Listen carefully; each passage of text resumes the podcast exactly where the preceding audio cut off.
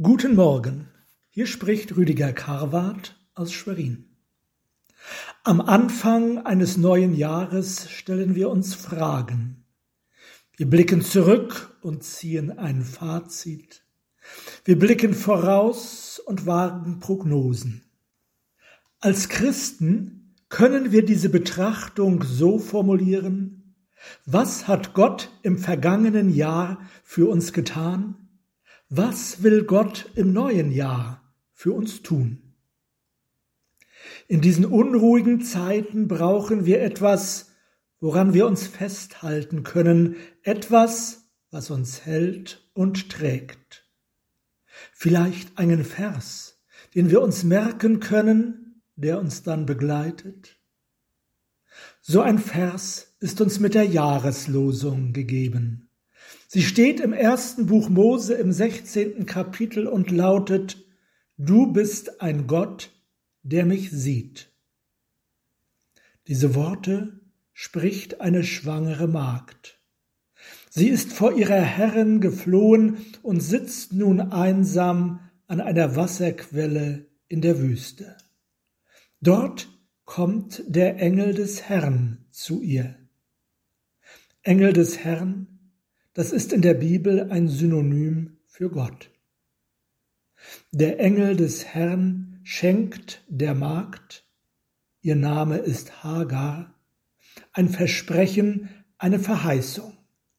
Siehe, du bist schwanger geworden und wirst einen Sohn gebären, dessen Namen sollst du Ismael nennen. Denn der Herr hat dein Elend erhört. Allerdings ist dieses Versprechen mit einer Forderung verbunden. Kehre wieder um zu deiner Herren und demütige dich unter ihre Hand.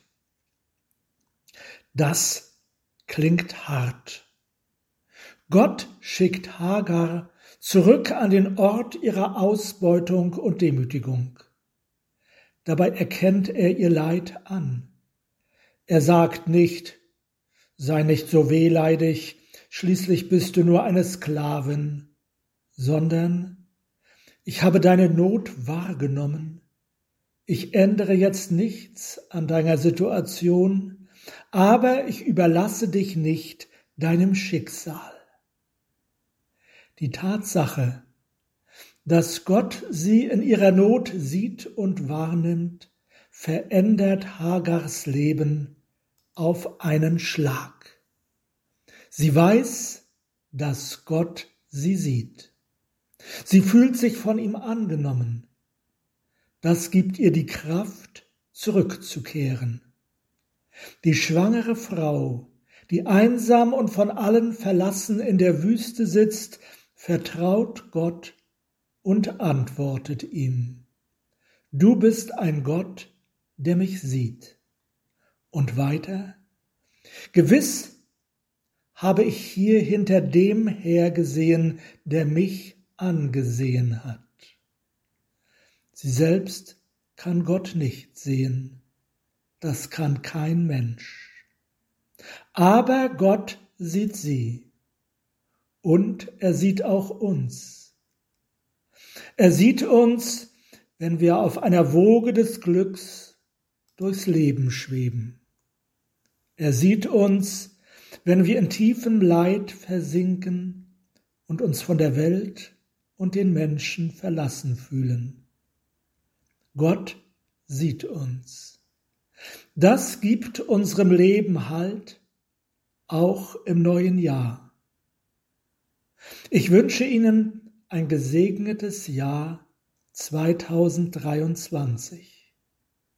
Möge dieser Vers sie an jedem Tag und in jeder Situation begleiten.